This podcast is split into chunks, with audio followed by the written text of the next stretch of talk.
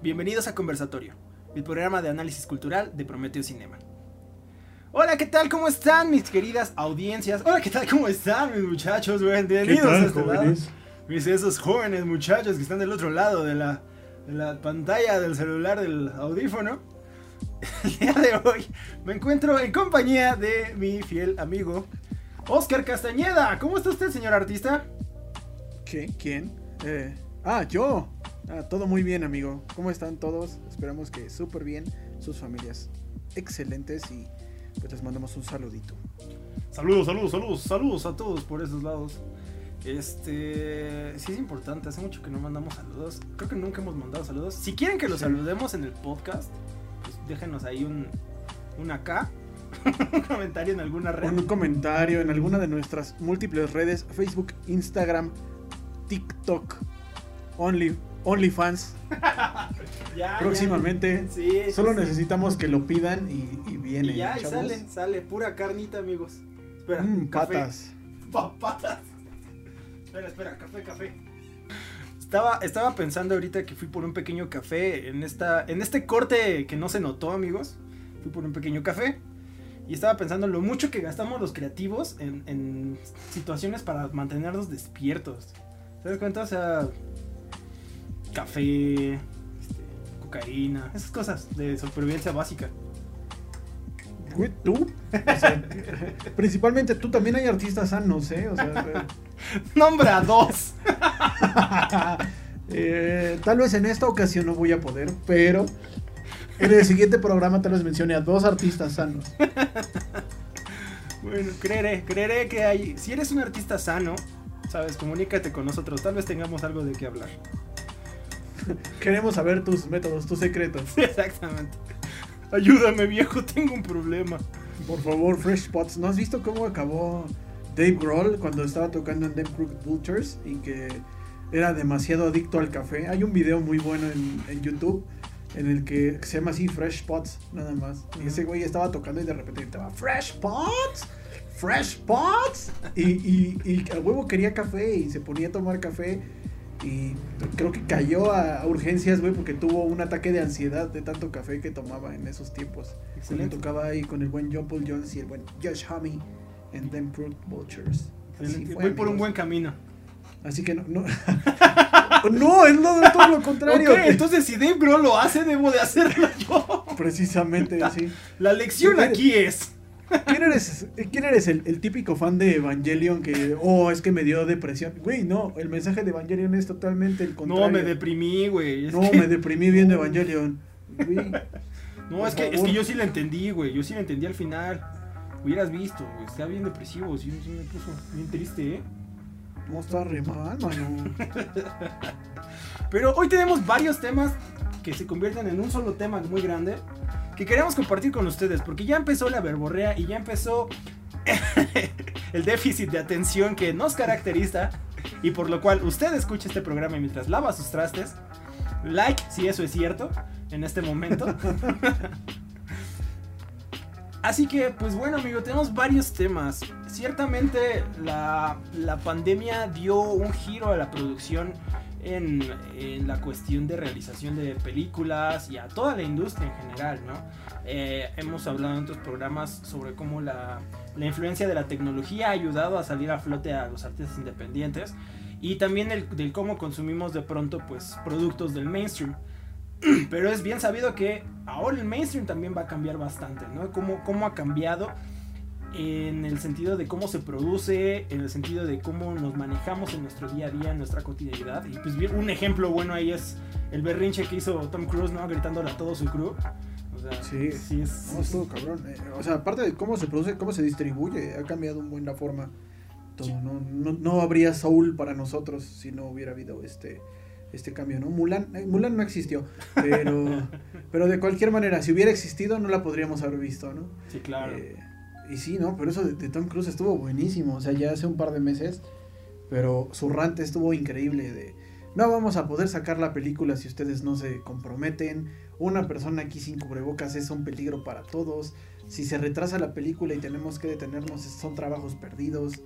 Y, o sea, sí, sí, sí, muy, muy violentillo el señor en su discurso, pero muy, muy cierto, muy basado. ¿Basado? ¿Basado, en qué? ¿Basado en qué?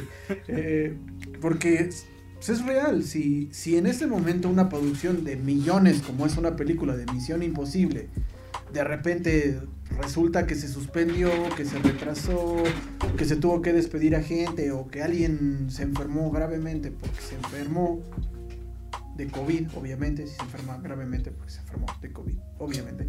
Eh, es, es, cambiar, darle un giro de tuerca a todo, ¿no? Entonces, pues, ¿cómo se produce? Nosotros mismos en Prometeo lo, lo, vivimos el año pasado al, al, no poder salir a grabar como lo hacíamos comúnmente cuando empezaba el año y que era como como vamos, vamos acá, ¿no? Vamos a grabar a tu casa, vamos a movernos a este lado, vamos a, hacer esto, vamos a juntarnos a escribir. O sea, le pone una barrera y, y, la nueva dinámica tiene que ser estricta y como muy, muy formal, ¿no? Muy disciplinada para evitar tener como problemillas más graves de lo que aparte de todo es una pandemia, una pandemia global, ¿no? Sí, claro, sí. Sí, agregando, agregándole dificultad al asunto como si no fuera suficiente vivir en Latinoamérica, o sea, además de eso nos avientan otro tipo de, situaciones, ¿no? Sáquenos de Latinoamérica, por favor, amigos. si nos escucha, si nos escucha una bella mujer eh, de, Europa, de Islandia, por favor, sácanos de aquí. Somos, sabemos lavar trastes, arreglar casas. Pues, pues yo sí, indistinto, ¿eh? Yo no, yo, pues a mí sáquenme. Yo, no sé hacer nada, a mí sácame de aquí, por favor. No, me pongo así a, a, dar un pedido tan específico. ¿no? ¿Qué, es el género si no más que un constructo social? A mí sáquenme de Latinoamérica. De preferencia hombres, no. Opcional.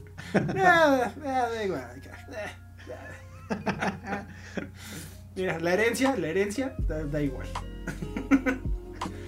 Pero sí es muy importante como remarcar que la tensión del mismo, ¿no? Como, como mencionas, al final son, son vertientes y negocios de millones de dólares de pronto que sí dependen como que y que se pueden caer.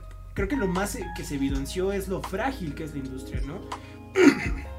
se ha visto en otras ocasiones, por ejemplo, lo que pasó con Napster y toda la situación del pirateo, o sea, la industria como tal, la, caída y la, pues no muerte del disco, pero pues sí la, la, el desplazamiento del mismo pues ha llevado como a pensar en nuevas alternativas, pero también ha evidenciado que la industria es muy, muy, muy frágil y puede caerse por cualquier cosa.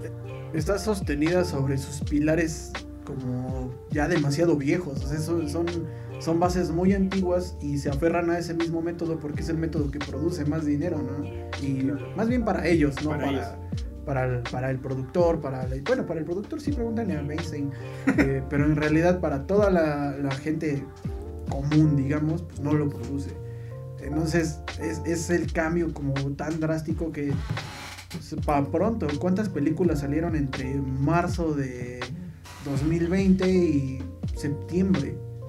Al menos superproducciones, ninguna, todas están retrasadas o incluso algunas se retrasaron un año, hasta donde yo sabía, John Wick salía este año. John Wick 4 decían que iba a salir este año. Matrix también. Hasta 2021, Matrix, este, Rápido y Furioso 9. Ya no sé en cuál va, pero o sea, esas superproducciones que pues, para pronto vienen a, sacar ¿no? un montón de dinero, a mover un montón de dinero. Mulan, porque siento que ya si no la sacaban ya era demasiado. Siento que eso fue lo que pasó con Mulan. Sí, les iba a echar a perder. sí, o sea, de plano. Y pues, en realidad, ¿alguien vio Mulan? Creo que no. Eh, Soul, o sea, Soul, Soul como que les cayó como anillo al dedo para, para promocionar mucho Disney Plus en América Latina. Al tiempo que empezaba a salir al mundo la, plataforma, pues también, ¿no? Vamos a dejar algo nuevo para que, para que salga. Más allá del Mandalorian, que ya lo habían visto todos. Eh, en, los almacenes torrent en esas aplicaciones este, para nada ilegales. Eh, como que Soul ahí sirvió, ¿no? De, bueno, vamos a promocionar. Pero es otra vez lo mismo que hablábamos hace un momento, el cambio en la forma de distribuir. ¿Quién tiene la capacidad de distribuir películas así? Pues Netflix, HBO, eh, ahora Paramount, que también por ahí anda, eh, Amazon y Disney Plus, pero ¿quién más? No, si pero no, si hace- no tienes esa plataforma para llegar a miles y miles y millones de personas. Si no es eso, ¿no? Sí, puedes producir algo igual de bueno que Gambito de Dama, pero no lo van a ver ni la mitad de las personas que vieron Gambito de Dama. Mm. Sí, no, y, y es, y es una lógica de distribución. Por ejemplo, hablando de Ya no estoy aquí. Sea, al final fue una estrategia muy buena que viene de una película independiente, que sale de festivales y que logra posicionarse en una plataforma como Netflix que le permite llegar a más gente, a gente a la, en la que en circuitos de cine no hubiera llegado. Porque en el momento en el cual llega al cine, pues ya la gente va a verla. O sea, dicen, es que tienes que ver esta película, ¿no? Entonces ya, ya lo haces por, por, por la recomendación, por todo eso, pero ya tuvo una distribución previa que fue súper efectiva. Entonces creo que un cambio importante va a ser el, el modelo híbrido. ¿Sabes? O sea, Sí. si quieren llegar a, a- a mantener ciertas eh, canonjías, ¿no? Estas productoras, pues obviamente va a ser pensar en, pues voy a tener que publicarlo en dos lados. O sea, voy a tener que publicarlo en cines y además voy a tener que distribuirlo en redes. Porque también ya tengo un público que saliendo de la pandemia no va a ir al cine. Y eso es Sí. real. ¿no? O sea, como comentabas, el hecho de pensar que se va a volver a las dinámicas que existían es muy falso. Ya no existe ese mundo, ¿no? Entonces es importante irse adaptando al hecho de que pues ya vivimos en una realidad híbrida, híbrida de tecnología, híbrida este, de, de consumo y tenemos que adaptarnos también como productores a lo mismo. Una realidad en la que muy probablemente Patrick Miller no existe, amigos. O sea, tienen que hacerse a esa idea. Lamentablemente, tal vez centro de salud no exista más. El Onder. Amigos, amigos, yo, yo sé que es complicado, yo sé que es difícil, pero tenemos que seguir adelante y ver, ver cómo lo está haciendo la industria. Si en realidad quien está moviendo millones y millones de dólares todavía. ¿no? Abrir nuestros propios bares atrás de un refri de, Sí. de un terreno. No, pero ya en próximos días también se estrena Godzilla. Bueno, Godzilla vs. Kong. Team Godzilla, quien sea Team Kong, por favor, no me hable. Eh, y que- es el mismo modelo, o sea, se va a estrenar en cines seleccionados y al mismo tiempo en plataformas digitales, creo que HBO. ¿Qué más puedes hacer para Sí. tratar de llegar al público al que llegabas antes? Tal vez no con el mismo impacto, tal vez no con la misma, el mismo profit, ¿no? la misma ganancia, pero sí vas a tener un impacto que en estos tiempos pues, es, es desmesurado a comparación de otro, otro tipo de contenidos. ¿no? Sí, claro. Y además ahí- hubo un fenómeno bien extraño, ¿no? Porque había mucha expectativa después del, del fenómeno Marvel. Se, se empezó a generar mucha expectativa y se hizo un cambio a través del blockbuster, ¿no? Como que cambió su dinámica y ahora era ya no un blockbuster, sino ya tenías un año repleto de blockbusters, ¿sabes? Entonces ya tenías las, las temporadas de, de- de verano, pero también tenías las temporadas de Navidad, ¿no? Tenías la temporada eh, y, y los intermedios de ellos, ¿no? Que competían. Hablando No, sí. del mainstream. y esta dinámica, como que también mermó, todos lo sabemos, empezó a mermar la creatividad, porque se empezaron a hacer demasiados remakes, demasiadas este, secuelas y demasiadas otras cosas, que ahorita ya se hizo una burbuja en la cual ¿Qué estamos esperando? Pues los blockbusters que no se estrenaron y que van a competir con los que sí van a estrenar este año. Pero, ¿qué va a pasar con los nuevos productos? ¿no? Y aquí es justo donde el fenómeno plataforma ganó mucho porque ellos empezaron a invertir desde antelación, pues, dinero para producciones originales. Entonces, ¿qué Sí. fue lo que salvó la pandemia? Pues los productos originales, ¿no? O sea, ver situaciones como The Expanse. Hace poco la película, eh, bueno, ya no tampoco, la de Sound of Metal, es, que es original de Amazon, muy buena. eh, este, como dijiste, Gambito de Dama.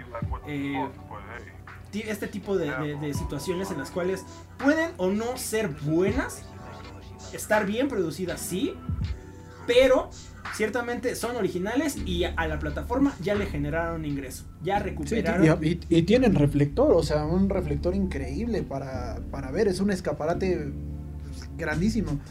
Otra vez, lo mismo que, que con Ya no estoy aquí.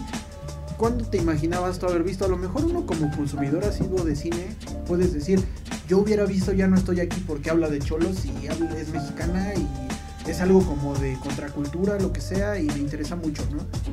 Por la temática y como por todo lo que engloba, va, la voy a buscar ¿dónde la vas a buscar? Sí, claro. Es ahí donde, donde empieza la, la cuestión, ¿no? ¿Dónde la vas a buscar? Digamos, ahorita que no hay cine. Entonces, o buscar la pirata por ahí, o ver si la puedes encontrar, rentarla en, en, en Cinepolis Click, tal En- vez. En, filming o algo así, ¿no? O sea, Ajá, o sea, pero es un lugar muy seleccionado y para un, para un nicho como muy específico. Que, embargo, Netflix reventó total. Eh, Yo, yo, yo aquí, digamos, ¿no? En nuestros propios eh, contextos, conocí a muchas, muy pocas personas, o conozco muy pocas personas que no la vieron. Que no dijeron, bueno, a ver, por puro morbo, ¿no? O por pura curiosidad, ¿qué trae esta película que dicen que está haciendo tanto ruido? La mayoría, pues algunos te dicen, ¿no? Qué aburrida, qué flojera, lo que sea, pero se la aventaron. sí, claro. Cuando una película así de, de, pues, digamos, de tan de nicho, tan de un sector, o, o al final, ¿no? Tan underground, iba a tener ese reflector. Sí, claro. Nunca, Y- y- y nunca que- bajo otras circunstancias. y que la rompió bajo las dinámicas de la plataforma. O sea, porque a la Sí. plataforma le importan las reproducciones. ¿no? Funciona un poquito como con, como con la dinámica de YouTube y demás. O sea, El aplausómetro. Sí, exacto, ¿no? Entonces, si tuvo muchas vistas, chido. Entonces, pues ya, después, ya es como de, pues sí, no me importa si te gustó o no. ya la viste, ¿no? Yo ya Sí. hice cachín con, con tu vista. Entonces, pues sí, o sea, son dinámicas muy, muy, muy, muy nuevas, dentro, pero que ya se venían calando, ¿no? Y tenemos otros lados. Hace unos meses también se anunció la quiebra de MGM. O sea, de MGM, ¿sabes? Entonces, eh, están vendiendo su catálogo, están vendiendo los estudios. Ahí si nos quieren cooperar, nos ayudaría bastante. Yo creo que sí, con unos 10 pesitos que cada quien aporte, sí lo compramos. Necesitamos unos tripiés, porfa. Sí, mínimo comprar los derechos de Rock, imagínate. si no queremos que Rocky sea princesa Disney, por favor, Sí, alguien hágale el paro a MGM. Exacto, entonces, digo, seguramente va a entrar al kit de HBO, ¿no? Que es como... Sony también decían que era de los que estaban peleando por, por no dejar que Pero se Sony es como el hermano menor, se volvió el hermano menor al que le desconectan el, el control. O sea, Sí, ¿o está ahí, pero como que ya no lo dejan jugar tanto. Ya veremos en estos, en estos próximos meses también qué le depara a la industria en ese lado. Sí, claro. se van Ya a Dis- jugar. Disney ya es un monopolio gigante y pues todo el mundo decía que MGM va, bueno, Disney está sobre totalmente, lo cual es malísimo también para la industria. De por sí es una industria muy, muy específica, ¿no? Muy elitista y que, que nada más le permite la entrada como a muy pocas personas. Y todavía se están cerrando más y más y más las puertas para, para los independientes, para, para todo lo que no esté súper normado en una dinámica estadounidense, ¿no? Sí, claro. Americana pura. Entonces, por favor, no permitamos que eso suceda. O, o QPMGM, así. Así como, sí, papalote museo del niño. Sí, MGM. Solo, necesita- solo necesitamos 200 mil millones de dólares Sí, para no, y no aparte cerrar, justo amigos. es lo más estúpido, ¿no? O sea, porque uno, uno, uno se involucra emocionalmente de acuerdo a, como a, a las películas, ¿no? Hablo específicamente de Rocky, ¿no? El catálogo pues, Sí. es muy amplio de MGM, pero no sé, uno, uno se involucra y dice, no, pues sí, güey, pero también pues...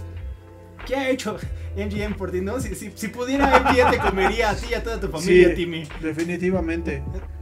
¿No? O sea, también, eh, justo como productores independientes, pues es, es ver la, la oportunidad de decir, va, o sea, creo que son, son huecos, son bugs en el sistema que han venido saliendo, ¿no? Entonces, pues también eh, encontrar estas rutas de, de- de producción y de generación de contenidos, ¿no? O sea, pues lo- tiene- es un arma de doble filo, ¿no? Porque productoras como nosotros, o, o, no sé, Flama, o los mismos Anima Studios, ¿no? O sea, podemos hacer cosas con, con menos presupuesto, de calidades buenas, y nosotros no, súper buenas.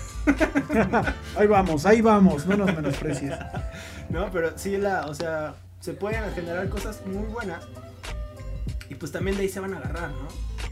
Claro. Entonces hay, hay muchas situaciones. O, o se bifurca demasiado en, en múltiples canales particulares. O el monopolio se va a comer todo. Es que es eso. De, de cualquier manera es. Ahora es una productora gigante menos de qué preocuparme. Pero es. Una productora cada vez más grande por decir Disney, ¿no? Sí, claro. O sea, es, es solamente que, que ese nombre desapareció para integrarse a un nombre que ahora es más grande. Sí, no, no, y al final la, la- la batalla pues va a ser contra eso, ¿no? Contra el hecho de que ya empiecen a rentar nuestros cuerpos para dar publicidad. Sí. Me voy a tatuar así el Pizza Hut Exacto. en la frente. Sí, exacto. Sí, sí, sí. O sea, es cuestión ya de tiempo. Hablando de dinámicas híbridas, ¿no? Entonces está, Claro. está muy interesante lo que viene en el futuro. Pero, por ejemplo, sí hay una diferencia ahí entre lo que es la industria de, la, de la película, de, de la distribución de cine. ¿Por qué? Porque implica el trabajo de mucha gente, ¿no? Y Sí. que depende, en su fragilidad existe también que toda esa gente pueda coordinarse de tal manera. En cambio, como a lo que pasó con la música, ¿no? O sea, de pronto ya hay artistas que en su cuarto pues arman un álbum y ese álbum la rompe, ¿no? Y con qué lo hizo pues con su teléfono, ¿no? O sea, Sí. se vino se vino armando y, y creo que ahora está súper en auge. Te, te metes a TikTok, te metes a Instagram y te das cuenta de que hay un montón de productores increíbles. Sí, que han salido de, de nada literalmente. Sí, ¿no? sí, sí, y que solo tienen una compu, una interfaz y este y un curso de Creana, ¿no? Entonces, Creana, Pues, patrocínanos. ah, Sí, para allá tenemos que ir, ¿eh? Para que nos patrocine Eh, Creana. Sí. Sí, no, de preferencia. No, pero es que es, es una cosa increíble. Digo, hay, hay este mucho, este, mucha burla por el por el hecho de los, de los, este, ¿cómo se llaman? Perdón, ando perdido, ¿no? De los SoundCloud rappers, ¿no? Ah, claro. Tanto, tanto raperito de SoundCloud que no trae nada, pero por decir hay proyectos como Silen Ardor, que no sé si los has escuchado alguna vez, que también salieron de algún foro, ni siquiera me acuerdo si de 4chan o de cuál, pero de 4chan. De- Eh, un güey empezó a decir, ¿qué tranza? Quiero hacer un proyecto este, musical, tengo aquí unas cuantas ideas, eh, nada más necesito dinero, alguien que le coopere para que pueda yo armar esto, va. Y sí, Leonardo va por el cuarto álbum, creo ya, y su álbum debut es buenísimo porque muchas de las de los coros y de las partes es, es como o sea, un poquito así como tirándole a metal hard rock pero con unos coros medio satánicos ahí en el fondo, que cuando la gente los escuchaba decía, chale, ¿qué pedo? Esto parece que lo grabaron en el siglo XVIII y reventándola él solo, ese cuate solito haciendo música buenísima. Y digo, esa es como una parte, porque también está Dave Grohl, ¿no? Que se levanta, se toma su taza de café Fresh Pots y a los 10 pasos está su estudio con una consola mítica, ¿no? De un estudio mítico de California. Básicamente o sea, es la otra parte, pero de cualquier manera ambas partes producen música excelente. ¿Qué, qué nos queda en estos tiempos sino disfrutar lo que tiene el medio para nosotros? Que es lo que nos mantiene vivos. No, y, y va dando un salto bien interesante también en el consumo de, de- los géneros. O sea, creo que la entrada del reggaetón al, al- mercado mainstream norteamericano estuvo re padre.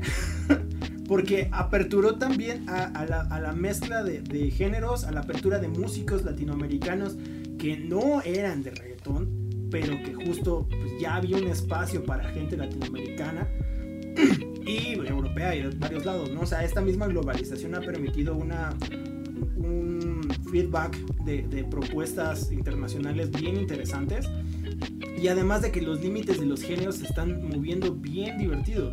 O sea, porque Sí. esta onda de, de- de- Sí, bueno, tenemos como las pistas y tenemos como todas la, las secuencias y vamos a hacerlo medio electrónico, pero también a la par muchos músicos que se han puesto las pilas, o sea, de pronto tenemos el ejemplo de este Apolifia, me parece, se llaman. O sea, todo lo tocan ellos, ¿sabes? O sea, ahí son unas séptimas súper buenas y, y pareciera hecho por secuencia, ¿no? Y no, o sea, son ellos siendo unos músicos muy prodigiosos, este, nuevas bandas de jazz como Kamasi Washington, o sea, ah, están habiendo Qué buenos son, ¿no? Increíble. Sí, sí, sí, sí, está- están, están habiendo nuevas propuestas para géneros que, que, están, que no, no, no es que se hayan muerto de nuevo, sino que se, se relegaron de pronto y que están volviendo a agarrar un spot dentro del, del entendimiento de que la música ya no es... El pop es lo popular, bueno, el pop siempre va a ser lo popular, ¿no? O sea, pero el... el- Se lo el- lleva en su nombre, amigo. Sí, exacto, no, el Billboard, sí, sí me aventé una, una tautología bien mala. No, pero este, me refiero a como el Billboard pues ya no es el que rige, ¿no? O sea, habiendo tanta distribución y, y, tanta creación, pues también pues te vale, ¿no? Estaba también escuchando de que el, los más vendidos de España necesitas 34 discos para entrar en la lista. ¿Qué pedo? O sea, tú solo te los puedes comprar y ya hacer. Ya, listo. Uh -huh. Y ya. Entonces, Qué barato. Sí, sí, sí. Entonces hablas de que ya hay parámetros que han cambiado muchísimo. Y tenemos, por ejemplo, un Childish Gambino que ha evolucionado como artista, que ha tenido ya una conceptualización y que destruye el internet con This is America y que tiene millones de vistas ese video sigue cosechándolas día a día. O sea, hoy día se sigue hablando de This is America. Hay gente pensando, analizando el video, ¿no? Cuando es bastante evidente, pero. si, sí, no, pero si que, no eres de cualquier blanco, manera, ¿qué, ¿qué falta nos hace este ¿Qué falta nos hace musiquita nueva de ese güey? Y creo que ya nunca va a sacar. Sacó disco, hablando de cosas, sacó disco sacó, el año pasado. Sacó, pero eran dos piezas nada más, ¿no? Fue un EP en el que. Sacó disco completo en una colaboración con Ariana Grande, que también está rompiéndola durísimo ahorita. Mm, vaya. O sea, ese, me, ese, me, lo perdí. Yo escuché este Summertime, Summertime Sadness. O algo así se llama no, esa canción. Ese, ese es de. Feels Like Summer. Summertime Sadness de Lana del Rey. No, pero sí es Summertime algo, en realidad, o algo así. Sí sé cuál también es Lana del Rey. Sí, sí, pero. Saluditos ahí eso... a la gente que me recomendó Lana del Rey y arruinó mi vida. eh, pero sí, no, también, o sea, en la escena nacional, por decir, tú y yo que hace poco eh, te, te, pasé ahí a los código KM. Claro. Eh, o sea, es, una, una, cuestión que no, tienes que ser como lo más pesado para poder producir música de calidad. Yo estaba impresionado, si a ustedes no les molesta tanto el regional mexicano, el regional, este, el trap tumbado, como usted quiera llamarle, ese tipo de música regional un poco placosa, échele un ojo ahí a Código KM, que tiene unos corridazos increíbles con unas bases de trap muy buenas, colaboraciones con gente muy pesada en la escena. No, y una, y dices, y una sonorización bien, bien, bien pulcra. Y una sí. composición y producción muy buena. O sea, tiene mariachi, tiene trap, tiene norteño. Y mezclado justo con, con, lo que es trap, con lo que se conoce como género urbano, pues hace una mezcla muy orgánica, ¿no? Y además muy fresca, que fue lo, lo mejor de lo que está sufriendo ahorita la industria. Estos nuevos mini productores están refrescando muchísimo la escena. Sí, de una manera, aparte con calidad, ¿no? Porque hay veces que empieza a salir música que parece maqueta, ¿no? Uh -huh. A veces todavía, ¿no? Está, está en producción, vamos a ver qué sale. Así, estos güeyes vienen con un estilo muy, muy definido, muy sólido, aparte de todo. Es muestra de que a pesar de que estamos en una situación como un poco, digamos, eh, no tan favorable, se pueden hacer cosas buenas. Y en la industria nacional y en la industria internacional pues vienen cosas interesantes también, ¿eh? O sea, en el mainstream de la música, le comentaba hace rato a este muchacho, ¿no? Viene nuevo disco de Porter, nuevo disco de Ghost. No es metal, ya sabemos que no es metal, no nos interesa. No nos interesa. ya si superamos esa conversación. Dijo mamá que ya no hablara sobre eso. si, usted, si usted se quedó en 2012, por favor, déjeme recordarle, sí, ya sabemos, Ghost no es metal. Sí, no es metal. Eh, entonces pues, viene disco de Porter, salió creo disco de los Master Plus hace poquito, eh, disco de Foo Fighters. Eh, viene un montón en la, en la industria, ¿no? En estos días. Gracias a la pandemia, yo diría que tiene también mucho que ver, ¿eh? O sea, tal vez es la limitación de que no hay cómo salir a ganarse el pan, según los músicos, no hay conciertos, no hay festivales. Pues, ¿En qué te puedes gastar tu tiempo si eres músico? Qué mejor que, que produciendo música, ¿no? Sí, claro. Siento que, que, por ese lado viene, vienen muchas música, mucha música nueva. Este año yo, yo he visto al menos, no sé ustedes, con sus propios gustos musicales, pero hay muchos anuncios de, de, nuevas canciones, muchos nuevos sencillos, muchas nuevas colaboraciones, muchas bandas emergentes y tal vez le está haciendo mucho daño a la industria del, del concierto, ¿no? Del venue, de, de, quien está detrás del escenario, de sí, toda claro. esa parte, pero pues, en la producción musical tampoco está yendo tan mal. Sí, sí, y, y justo como lo marcas, o sea, al final la industria del concierto se parece mucho a la industria del cine. O sea, sí tienes que meter un montón de gente y organizarla para poder hacer la realidad. ¿no? Entonces, pues al final la música se, se, se, vierte de varios niveles. Mientras que la producción y, y, y la composición pues están creciendo mucho y están teniendo ahí unos unos que veres bastante interesantes pues sí técnicos ingenieros de audio sonidistas pues sí está muy muy muy entonces por, e, por ese lado pues sí se esperaría que pronto pudiera este, encontrarse la forma ¿no? de, llevarlo o sea porque y, volvemos a lo mismo o sea la, la misma la misma live session o sea, también si, si entes como Keep, eh, KPX, ¿no? Eh, o Audio Tree, ¿no? Eh, o el mismo Abbey Road que tienen sus live sessions, ¿no? Se, se empezaron, se empezaron como a, a, diversificar ese tipo de medios y justamente se empezara a dar la oportunidad para que sonidistas, ingenieros, o sea, para producir una live session de forma, pues como lo que hizo Post Malone en algún momento, pero mejor hecho, ¿no? O sea, pues estás armando un concierto. Sí. Un concierto con, con, las dinámicas y cuánta gente no vio ese concierto. ¿No? O sea, y de hecho era hasta para donación y creo que sí se juntaron las metas. O sea, de juntar millones de dólares por un concierto en vivo a través de YouTube. Pues imagínate, sí se pone a trabajar una industria a través de ello. ¿no? Sí, sí, no. Hace un par, bueno, en noviembre del año pasado, si no me equivoco, hubo un, este, también un concierto aquí en México eh, que fue prácticamente un festival, unas 10 o 12 bandas este, uh -huh. mexicanas que hicieron eso para, para, tratar de apoyar a la gente que está detrás, ¿no? De los detrás de, de, del escenario Ah, en, en, cuanto a la, a la, producción musical. Y algo hubo ahí de eso, la verdad me perdí un poco en, en qué resultó. Pero pues, es también una iniciativa interesante para tratar de, de, mitigar un poco la situación para la gente que a la que no le está yendo tan bien. Al artista, pues, a los artistas consagrados no les está yendo tan mal. Pero hay mucha gente que vive de que a los artistas les vaya muy bien en sus tours, en sus conciertos, en todas estas cuestiones y pues, ahorita no es, no es la, mejor, la mejor manera.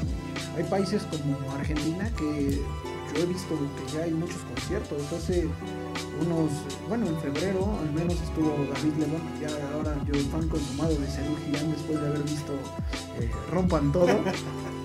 ¿Cuánta, ¿Cuántas bandas tenés? Eh, y ahora, ahora fan Valle y sus amigos. Sí, ya después de haber visto las flipantes aventuras de Gustavo Santaolalla, eh, ya estaba viendo que David Lebón estuvo en concierto en, en vivo en Uruguay. Eh, Pedro Aznar va a estar en, bueno, estuvo en concierto el 22 creo de, de, febrero también, o sea, están empezando ya a ver conciertos presenciales con sana distancia en algunos países que lo están permitiendo, ¿no? Está ya ahí, supongo que un poco de más y es cuestión de ver qué tan bueno es, qué tan sano es eso, qué tan...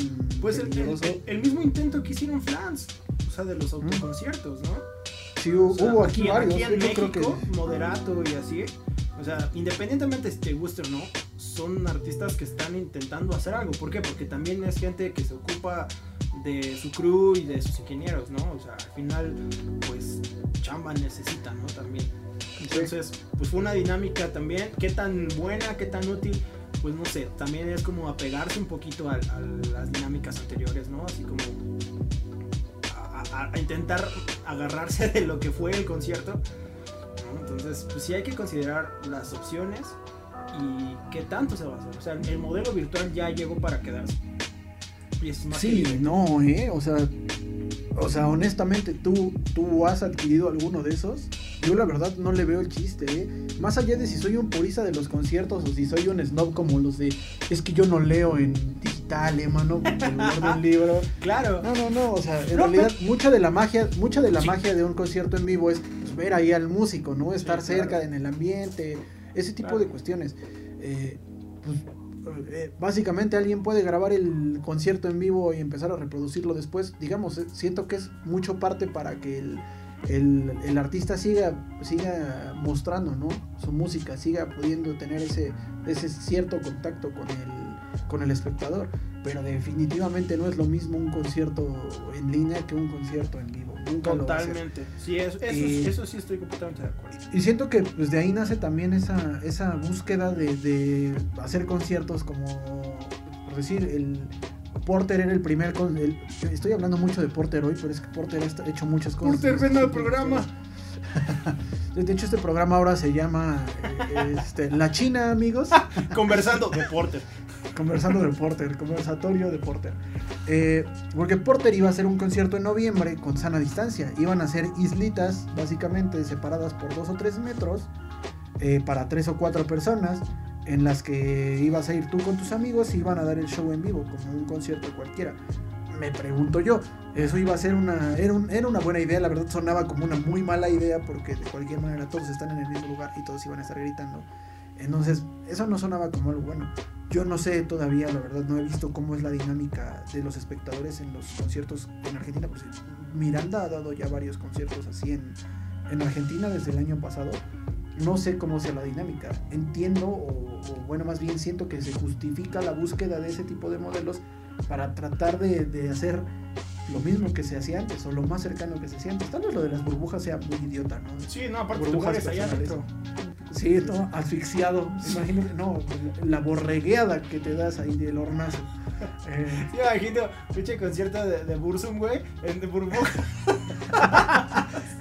el slam va a estar muy extraño, va a parecer este, programa de los Teletubbies. el Wall of Death va a ser una cosa muy graciosa. No, y considerando que la gente que va a conciertos de metal últimamente, ¿sabes? no sé, por acá ya son como de, ah, pésimos servicios, empezaron a agarrar a madrazas. Qué horrible. como, ¿eh? Bueno, entonces tal vez el futuro es hoy, viejo. eso era lo que se necesitaba. Sí, sí, sí. Pero, o sea, vuelvo, vuelvo como al punto. El la dinámica de concierto virtual llegó para quedarse para intentar sostener la industria. Sí. ¿Por qué? Porque o sea, yo sí, yo sí me aventé el concierto de Post Malone. Y aparte estuvo divertido porque se aventó rolas, o sea, de Nirvana. Entonces fue como, ah, está entretenido. Como proyecto curioso, pues sí, estuvo, estuvo divertido. Que sea lo que se quede para la dinámica de conciertos, sí, yo tampoco estoy de acuerdo. O sea, lo padre era el, festival, ¿no? De pronto. Y además de que en Latinoamérica ha habido tanta, tanta, tanta pelea por generar festivales.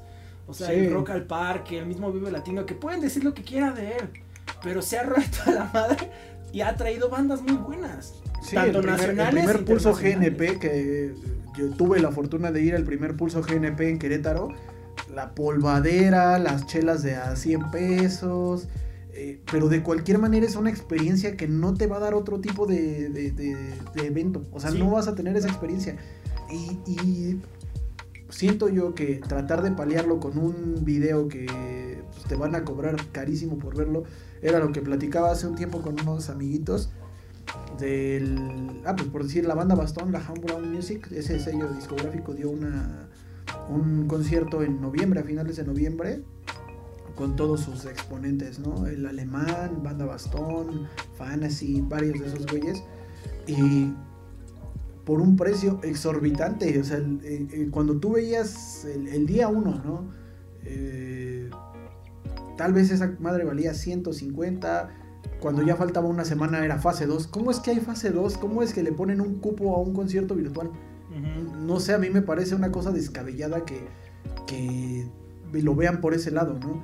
El mero día, el, día del evento, esos conciertos están arriba de 350 pesos. Lo mismo con el de Miranda, que era una, una este, tipo novela, eh, radionovela.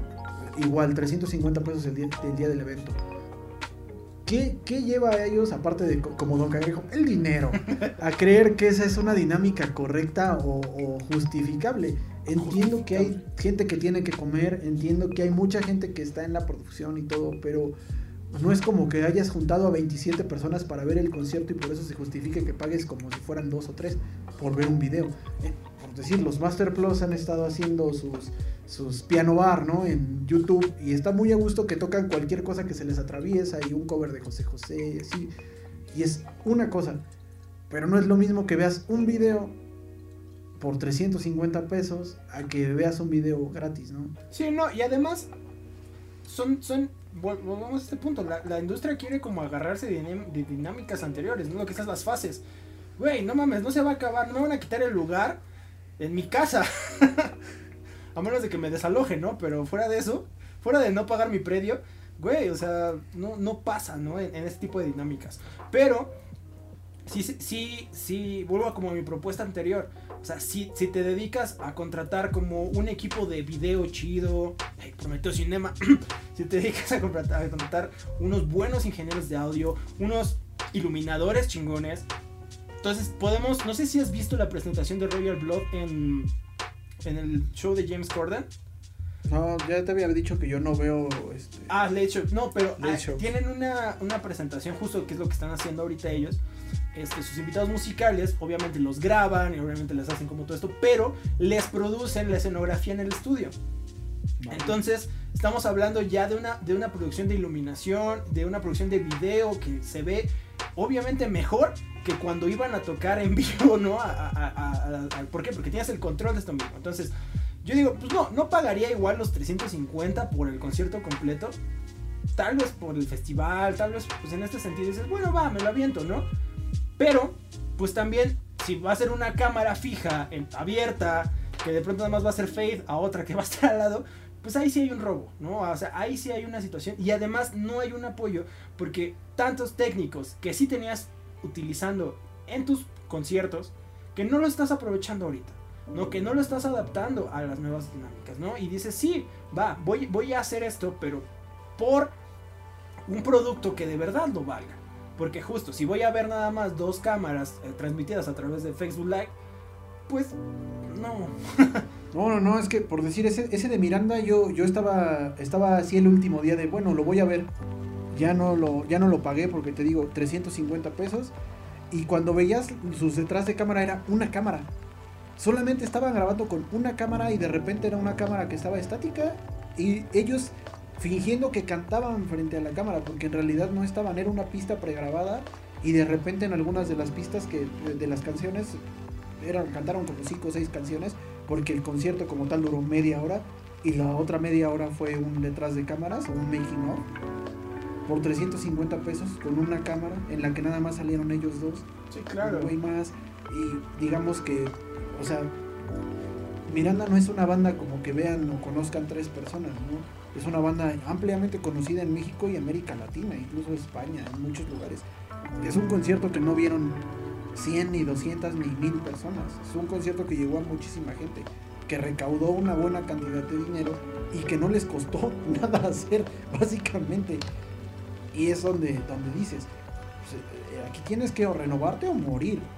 Tienes que buscar nuevas maneras de, de llegar, de generar tu contenido, de hacer bien tu contenido, pero de ser consciente de la situación de que no, no es lo mismo que yo me siente en el Teatro Metropolitan a 50 metros de Robert Fripp y pague un boleto de 1.700 pesos, de 2.000 pesos por ver a King Crimson, a que me siente en mi sala con mi internet de 10 megas a ver si 30 minutos de Miranda por 350 pesos. ¿no? Hay que poner como las cosas en perspectiva y es ahí donde también es, siento que es un reto grande para la industria, para la producción, para los músicos, para todos, ¿no? De, de cómo vamos a hacer esto para que las cosas salgan bien, para que no nos aprovechemos tanto de la situación y todo el mundo gane aquí, ¿no? No, y El además entretenimiento es es- natural. Sí, no, y es una moneda también que se va a voltear, ¿sabes? Porque ahorita digamos que hay una necesidad de entretenimiento, ¿no? O sea, es gente que, que le gusta el proyecto, que dice, sí, o sea, va, ahorita lo pago. Chido, no, había, no, no los había visto en un rato, ¿no? Va, me lo aviento. Pero, pues, a mí, te- igual te sale una, igual te sale dos veces. Pero para la tercera, pues ya va a ser, güey, no mames, o sea, si me estás ofreciendo nada más esta madre y te estoy pagando 300 varos, pues sí, ¿no? Como un meme que vi de, de WandaVision, ¿no? Que, que están así en, en un columpio y está Visión y se le nota este, una parte de la camisa abierta y la, el color piel, ¿no? El color de, su piel normal. Y decía, no, güey, por lo que estoy pagando por Disney Plus, mínimo échale 15 varos de pintura, no mames. Sí, no más, es como ver el avión en Troya, ¿no? O sea, mano, por favor, no, no es como que esto sea la cosa más barata. Y por decir, Disney Plus definitivamente no es la cosa más barata. No, no, no. Y además de que se está papeando con el hecho de que están sacando contenido en Amazon, de que Netflix está dando sus patadas también para seguir en el juego y que HBO está invirtiéndole mucho dinero para empezar a reventar. ¿no? Sí. O sea, está, está ahí bastante interesante y que pues uno con un sueldo mínimo pues no lo puede comprar todas, ¿no? Sí, solo si, solo si compras tus cosas en almacenes torrent. Ahí sí, amigo. Ahí sí te alcanza a estar al pie, pero pues es que es muy complicado. Y justo como consumidor, pues también tú dices, güey, ¿cómo veo una película? Porque antes una película me costaba así, 60 varos, ¿no? No compro palomitas, no compro. Y me voy a ir a, parar no al de Santa Fe, sino al de Legaria, ¿no? Porque pues es más barato. Pero pues ya me aventé una película. En cambio ahorita me tengo que aventar una pinche suscripción de 100, 130 a 300 pesos, ¿no? Para ver una película que también voy a ver el fin de semana, ¿no? ¿Por qué? Porque vengo de trabajar o, lo que sea. Y, lo mismo pasa con el concierto. O sea, te voy a pagar 300 baros por pinche concierto que no va a estar chido. O deja tú que esté chido, que ni siquiera vas a hacer tú, como decías. ¿De qué sirve que tengas tus productores? ¿De qué sirve que tengas como a toda la bandita? Eh, que, se la, que se la cotorrea. si no lo vas a utilizar, ¿No? O sea, creo que los sonideros y creo que todos generan mejores producciones en vivo que eh, todo este tipo de artistas que la verdad sí están robando. O sea, eso sí es robo y, no, es, no es justo y es el quererse agarrar de, dinámicas anteriores y el público se va a dar cuenta y va a dejar de consumirlo. Entonces, aunque sigas eh, pagando tu Spotify y sigas consumiendo a, través de estas este, plataformas, pues ya no, ya no te va a interesar el artista. ¿Y qué pasa si ya no te interesa ver al artista? Pues ya nada más lo estás escuchando, pero ya vivir de Spotify no, no te deja nada. Spotify paga muy poco realmente por las reproducciones. Entonces, tú mismo te estás echando la, la, soga al cuello si, si, empiezas a generar este tipo de dinámicas bastante tóxicas, ¿no? Y bastante, pues, saqueadoras. Sí, preciso. No, y es una cosa que, te decía, ¿no? Que es, un reto para la industria, ver cómo, cómo tratar de distribuir más justamente en estos tiempos. Y que no todo nada más parezca un, un robo en despoblado, porque no, no, no, no, no se puede así. Es, es, que te lo juro, ¿no? Yo, parece, parece que traigo la obsesión, ¿no? Con Miranda, pero me dio un, montón de coraje. Digo, 350 baros, neta, 350. O sea, con eso come una familia, no más, qué tranza. Para, para, para verlos media hora moviendo su boca. Literalmente. Es como. No, no, no, es, no estamos tontos, ¿no? no el, el consumidor no se merece eso, el fan no se merece eso. Mientras hay músicos como, pues, te digo, Steve Hackett, ¿no? Steve Hackett. Eddie Van Halen no fue el que inventó el tap. Ahí, ahí buscan a Steve Hackett. Este, eh, sube, sube de repente videos, ¿no? De, ah, bueno, hoy estoy aquí en mi sala y voy a tocar este, First of Fifth para que vean cómo es este asunto, chavos, ¿no? Se pone a tocar ahí. ¿Qué, qué diferencia a un músico que te vende algo en 350 varos? Con un músico que sube nada más como está tocando, un músico consagrado, aparte de todo, ¿no? Ustedes es muy diferente, tal vez otra vez, como Don Cangrejo, es el dinero, pero nosotros no somos quienes para decir qué onda, más que con nuestro consumo, ¿no? Con nuestros hábitos de consumo. ¿Qué decides comprar? ¿Qué decides no consumir? Tal vez ya caíste en la primera de un concierto carísimo y, y que estuvo mediocrísimo y para la siguiente pues no lo vuelves a hacer, ¿no? No, y lo malo es que eso afecta a siguientes artistas. O sea, si, si de pronto Porter hubiera querido hacerse un concierto virtual, pues ya lo, uno lo piensa, ¿sabes? Pues, sí me gusta mucho Porter, pero pues de verlos justo ahí a escuchar el disco, pues mejor el disco, ¿no? Pero pues está desperdiciando una oportunidad súper buena y súper precisa de generar conciertos, de, de, aprender a generar conciertos virtuales. O sea, creo que se van a quedar, el concepto se va a quedar, es otra alternativa hasta que pueda haber eh, conciertos físicos de nuevo. También, pues, ni modo, los venues que queden, ¿no? O sea, porque muchos van a cerrar, muchas cosas se van, ya no va a haber dónde hacer conciertos y se va a tener que buscar nuevos espacios y va a tener que haber otra nueva gestión y activación de espacios para tocar. Y mientras eso sucede, pues los conciertos virtuales van a ser la herramienta. ¿Sabes? Para llamar. Pero de nuevo, se tiene que hibridar un poco en el momento de, generar estos, estos eventos para que vuelvas a llamar al público y para que a ti como artista te funcione. Porque eh, eh, lo que decíamos de Spotify, o sea, pues no, las reproducciones realmente no nos sirven como, como artistas. Pero... A menos de que seas Drake. Exactamente, a menos de que seas Drake. Este, pero pues al final es un medio para que lleguen a ti. Y si vas a ofrecer un buen concierto, pues dalo, ¿no? O sea, rífate. Creo- y creo que se ha perdido mucho esa, esa tendencia de ofrecer un buen concierto, ¿sabes? Creo Sí. que muy, muy pocas bandas se lo toman en serio y dicen voy a... y proyectos, ¿no? En general se lo toman en serio. O sea, ta- tan así veíamos de pronto el otro, la otra vez, ¿no? un video que te, que te mandaba de Bad Bunny descaradamente haciendo playback en su concierto, Sí. ¿no? O sea, si dices, güey, un chingo de morritos pagaron un boleto para esta madre, ¿no? Y eso es lo que van a conocer de un concierto. Un concierto es ir a ver al pendejo este hacer descaradamente un playback. Sí. Y, y no, es lo, no es el único, ¿no? He visto varias bandas que tocan en vivo, entre comillas. Hice entre comillas y no- y- esperando que ustedes lo vieran, pero lo están escuchando. ¿No? Entonces, este, justamente una banda en vivo y nada más es la, la gente moviendo la boca, ¿no? En, en un venue y ya te cobraron, o sea, es como ir al lunario a ver a alguien a, a hacer playback. Dices, güey, ya me costó, mínimo toca, ¿no? Mínimo canta, mínimo haz algo. Muévete y lo picas con una vara. ¿no? O sea, mínimo- Por eso, lamentablemente, qué, qué triste la gente que no pudo ver a King Crimson en vivo. Se perdieron, se perdieron del mejor show en la vida, amigos. No, y, y tanta gente, o sea, no sé, va- ya va a sonar a anciano, este, a- a- pero pues me acuerdo de, de la gira que yo vi de Iron Maiden hace uh, muchos años. ¿Cuál de las últimas 27, ¿Cuál de las últimas 27? De hace 10 años, hace 10 años.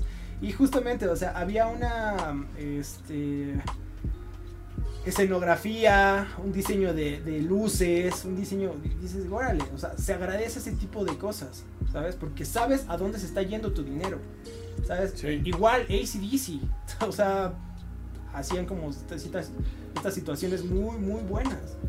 Y este, en el mismo Vive Latino, o sea, monocordio.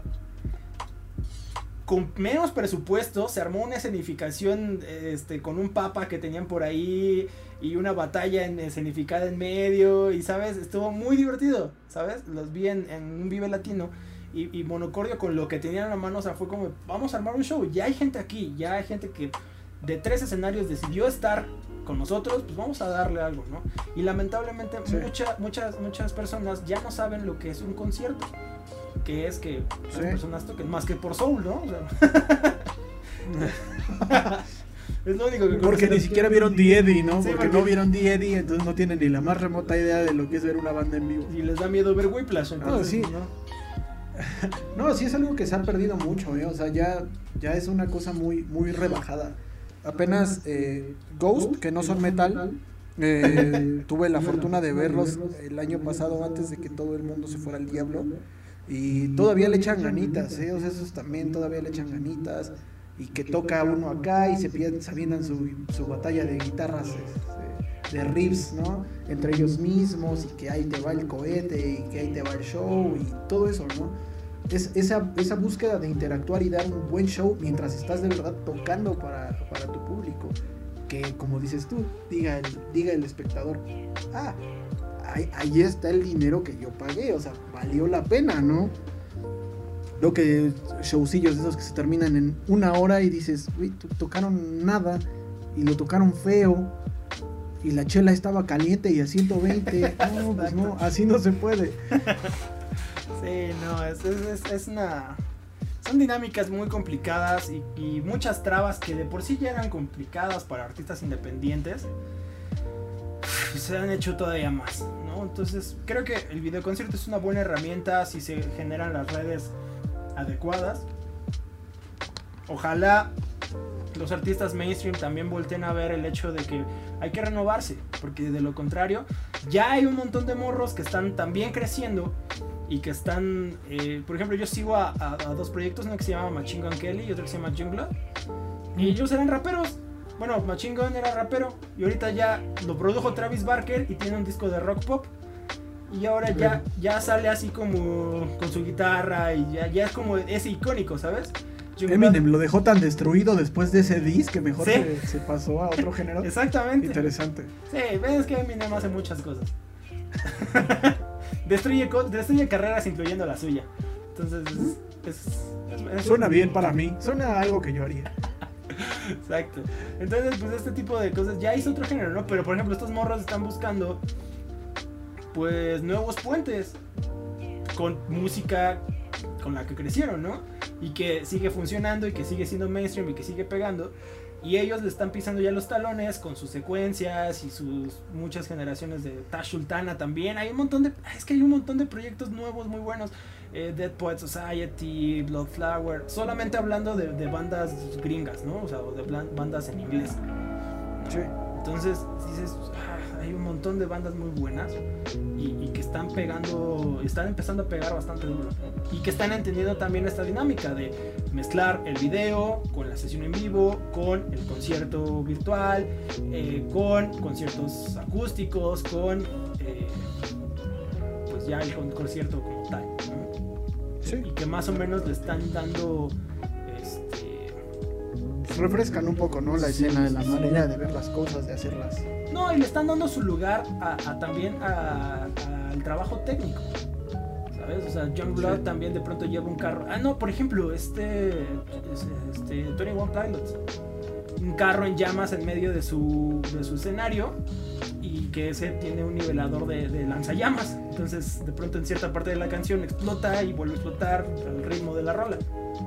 Claro, destruyen un coche en cada, este, en cada concierto. Entonces es lo interesante porque así las, las plantas productoras de autos siguen produciendo amigos. Exactamente, o sea, le están dando al técnico lo que merece.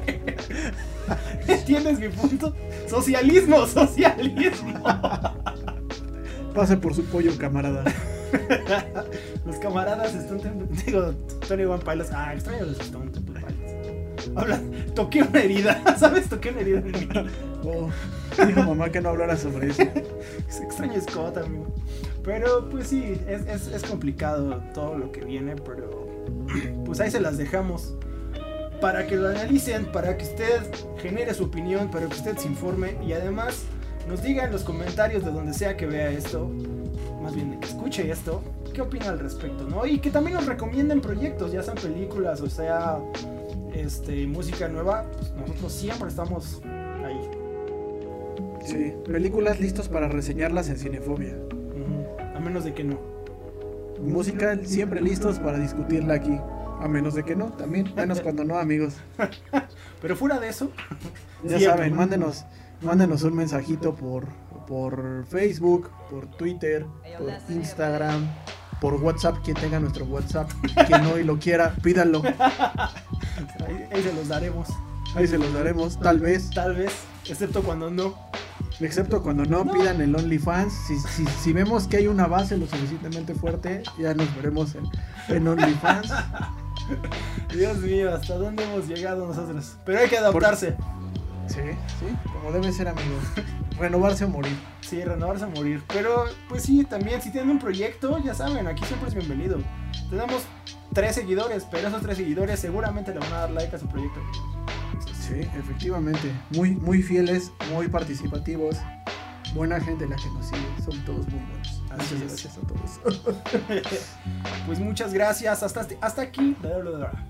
Muchas gracias. Hasta aquí el programa del día de hoy.